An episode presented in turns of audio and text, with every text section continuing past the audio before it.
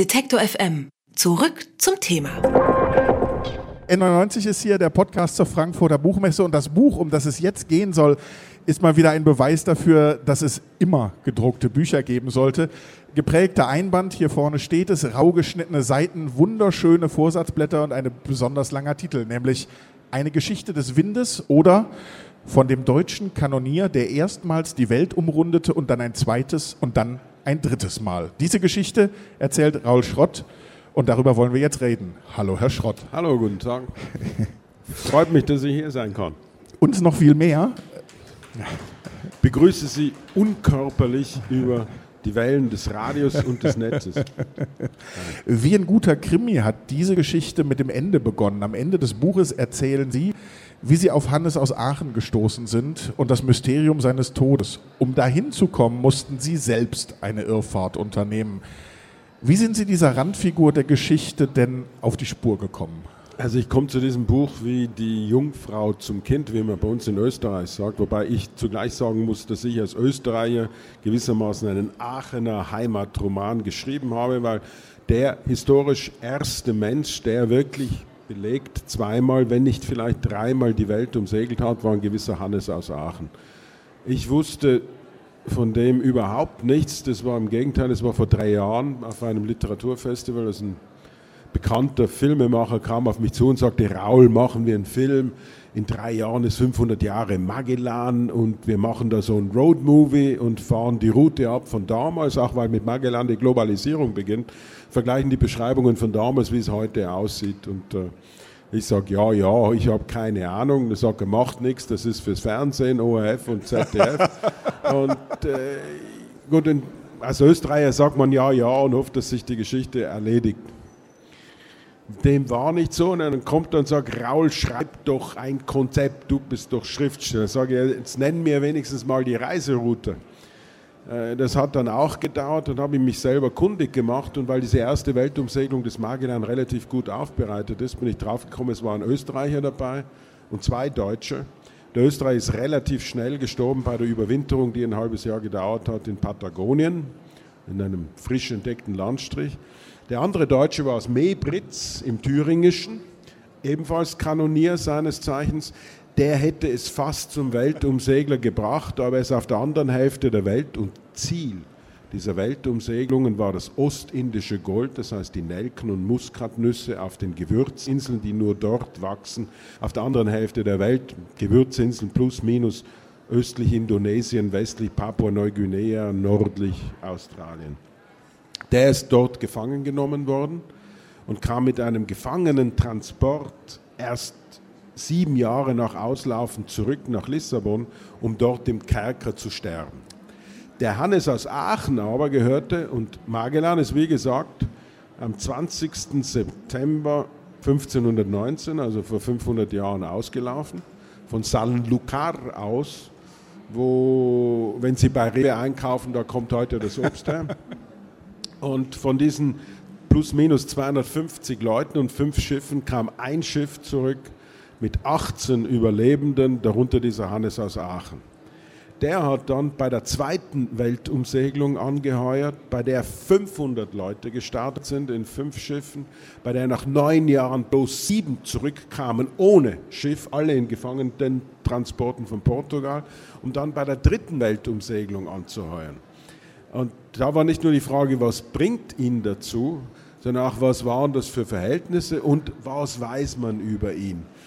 Und meine Motivation letztlich über ihn zu schreiben war, ich mochte diese Heldenfiguren nie so à la Stefan Zweig, wo man das Gefühl hat, Magellan, der erkundet allein die Welt und wenn kein Wind mehr geht, dann rudert er noch selber und bringt alle mit, sondern das waren, ich meine, Magellan hatte eine Kajüte, der hatte äh, ein Himmelbett, der hatte Wein, Marmelade, bedienstete Kleidung.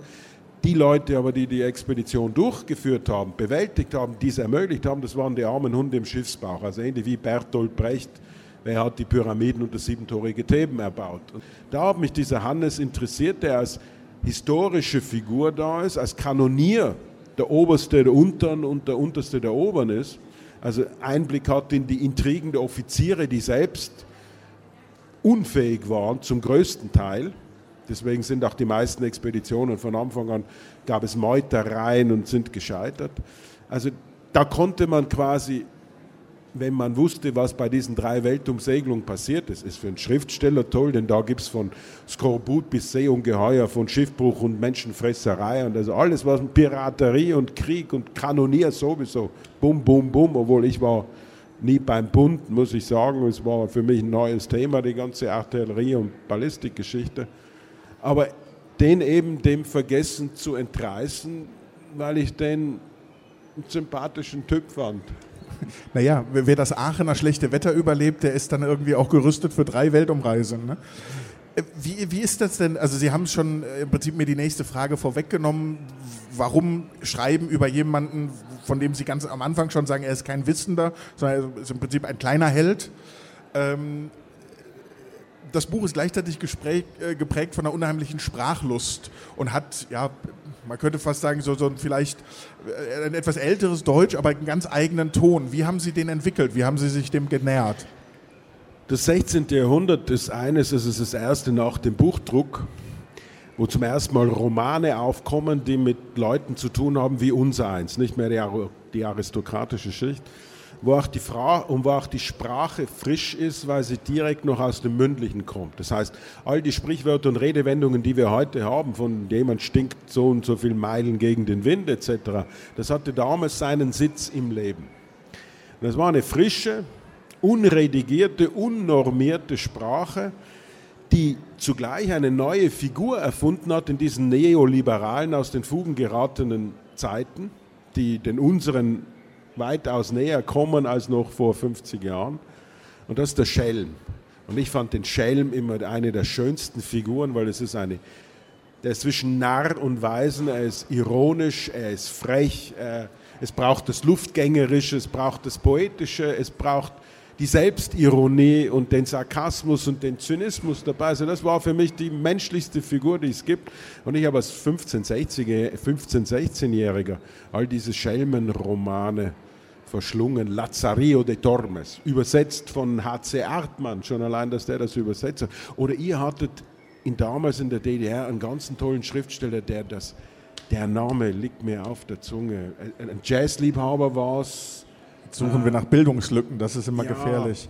Und, und das war die Figur und das war die Sprache dieser Zeit. Die Figur hat, war für mich der Hannes, weil selbst als Artilleriekapitän ist es eine Geschichte des Gehorsams, bei der man sich durchlavieren muss, um dennoch Rückgrat zu bewahren. Also das war für mich eine Schelmengeschichte von vornherein, schon allein, weil man auch bei Weltumsegelungen sich durchlavieren muss. Und dann hatte ich privat ein großes Vergnügen daran, weil das heutige Schriftstellerdeutsch ist inzwischen so steril geworden und man muss offenbar, wie die Verlage glauben oder meistens die Schriftsteller selber, dem Publikum alles so vorkauen, dass kein Satz mehr länger wie sieben Worte ist und nicht mehr als ein Nebensatz zu einem Hauptsatz passt, so Subjekt, Prediger. Also sprachlich darf man nichts mehr herausfordern, obwohl Literatur eigentlich die Arbeit mit der Sprache ist. Und da, in diesem barocken Deutsch, das ist also ein völlig politisch inkorrektes Deutsches, das nicht gegendert wird, wo ich auf die gesamte deutsche Sprachorgel von gestelzt, umständlich, rotzfrech, saftig, Klammerbemerkungen, Einschübe, die verschiedensten Stillagen, wo ich also wechseln kann, das war solch ein Vergnügen, um dann Mantel- und Degengeschichten zu schreiben, denn um zu wissen, was Hannes gemacht hat, kann man die Chronik der Ereignisse der Weltumsegelungen nachvollziehen, da hat man Stoff. Um, um, ihn selber als Figur zu gestalten, hatte ich dann die Freiheit, was macht er zwischen den Weltumsegelungen? Das ist ja nicht zum Liefern. Da schiebe ich mir also lauter Mantel- und Degengeschichten in den Schoß und äh, ich muss sagen, als Schriftsteller kann man das selten sagen, dass ich solch ein Vergnügen am Schreiben hatte, dass es schade war, dass das Buch schon fertig war, weil es war einfach ein Riesenspaß. ich glaube, das merkt man sehr beim Lesen und trotzdem, wir haben jetzt über die Sprache gesprochen. Äh, dieser Hannes, der trifft immer wieder die Kannibalen, der reist an seltsame Orte. Damals war die Welt klein, es gab Europa und der Rest der Welt wurde daran gemessen und trotzdem äh, die Sprache, ich habe es gesagt, sie spiegelt es, aber gleichzeitig schaffen sie trotzdem äh, ein Stück Distanz zu diesem Kolonialismus? Na gut, also äh, wenn wir glauben, dass wir alles erfunden haben, so ist das eigentlich völlig illusorisch. Sie müssen sich vorstellen, erstens mal die Triebkraft für all die Weltumsegelungen von Kolumbus angefangen bis zu Magellan war nicht Welterforschung, sondern war den inzwischen tausend Jahre lang etablierten Fernhandel der Araber mit Indonesien und Indien, die zum Persischen Golf und ins Rote Meer kamen, um alles weiter zu nach Venedig, um den Arabern das Wasser abzugraben und selber Handelsrouten zu etablieren, weil damals als reines Luxusgut Gewürze wie Nelken, Muskatnuss, Ingwer, Zimt gehandelt worden sind zu Preisen. Also ein Kilo von sowas hätte umgerechnet auf heutige Verhältnisse 10.000 Euro gekostet. Und das waren also reine Luxusgüter, zu nichts brauchbar. Das war die Motivation, um an diese Güter ranzukommen. Hat man sich ein, hat man erstmal Amerika entdeckt, weil man dachte, im Westen geht schneller als nach Osten zu segeln. Also reine kommerzielle Interessen. Und ein Jahr nach der Entdeckung Amerikas haben, haben sich die Spanier und die Portugiesen bereits die Hälfte der Welt auf, nein, die ganze Welt in zwei Hälften geteilt, wobei die noch nicht mal wussten, wie groß sie überhaupt ist, ob sie aussieht wie ein Apfel oder eine Birne oder in der Mitte des Ozeans irgendwo ein Loch ist, wo alles ins Innere fließt und bei den Polen wieder raus. Und diese kommerziellen Interessen haben dann Magellan dorthin geführt und die haben alle Auswirkungen bis heute.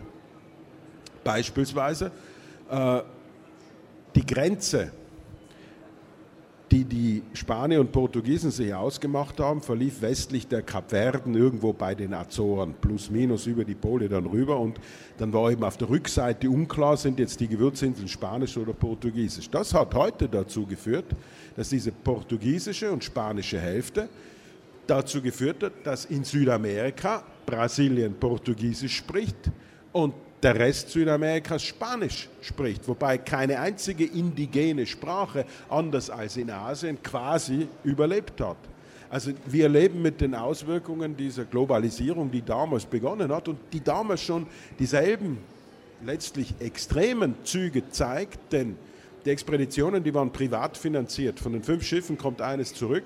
Die haben gesagt, wenn etwas übrig bleibt vom Erlös der paar Säcke von Gewürzen, die ihr mitgebracht habt, auf dem einen Schiff mit den 18 Überlebenden, dann, wär, dann werden dazu erstmal die Ausrüstungskosten abgezogen. Wenn dann noch etwas übrig bleibt, dann kriegt den Rest kriegt die Krone und einen kleinen Teil umgerechnet. Der Hannes hätte für seine Weltumsegelung nach drei Jahren hätte der umgerechnet 150 Euro gekriegt.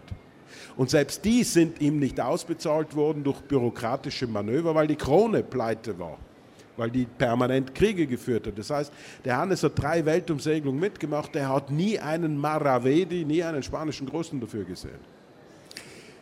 Diese Weltumsegelung und der Zeitgeist, der sie getrieben hat, Sie haben es gerade schon gesagt, waren sowas wie der Beginn der Globalisierung. Haben sich denn aus Ihrer Sicht diese Abenteuer in gesellschaftlicher oder politischer Hinsicht gelohnt oder hätten die alle besser zu Hause bleiben sollen? Ja, ich, das ist eine, es ist eine Frage, ja, dazu müssen Sie mir jetzt das Lohnen definieren. Wen lohnt was? Also fürs Buch hat es sich auf jeden Fall gelohnt. Fürs ne? Buch, also für einen Schriftsteller ist das eine Fundgrube, weil da habe ich von Seeungeheuern bis Skorbut und Schiffsuntergängen und Massakern. Also da habe ich alles, was man sich nur wünschen kann. Äh, für die Leute selber hat es sich nicht gelohnt, weil, weil 99 Prozent der Leute, die auszogen, umkamen. Also bei der zweiten Weltumsegelung starten 500 Leute und nach neun Jahren kommen sieben zurück. Also da ist die Frage, ob es sich gelohnt hat. Also sicherlich mit Nein zu beantworten. Aber so wurde halt die Welt entdeckt. Was soll man machen? Das ist, sind Mechanismen, die kann man nicht im Nachhinein wegretuschieren. Sagt Raul Schrott, sein Roman Eine Geschichte des Windes oder von dem deutschen Kanonier, der erstmals die Welt umrundete und dann ein zweites und dann ein drittes Mal. Das Buch ist bei Hansa erschienen. Der lange Titel des äußerst kurzweiligen Buches kostet 26 Euro. Unbedingte Kaufempfehlung. Raul Schrott, vielen Dank für diese äußerst kurzweilige Viertelstunde. War mir ein Vergnügen. Danke. danke. Alle Beiträge, Reportagen und Interviews können Sie jederzeit nachhören im Netz auf detektor.fm.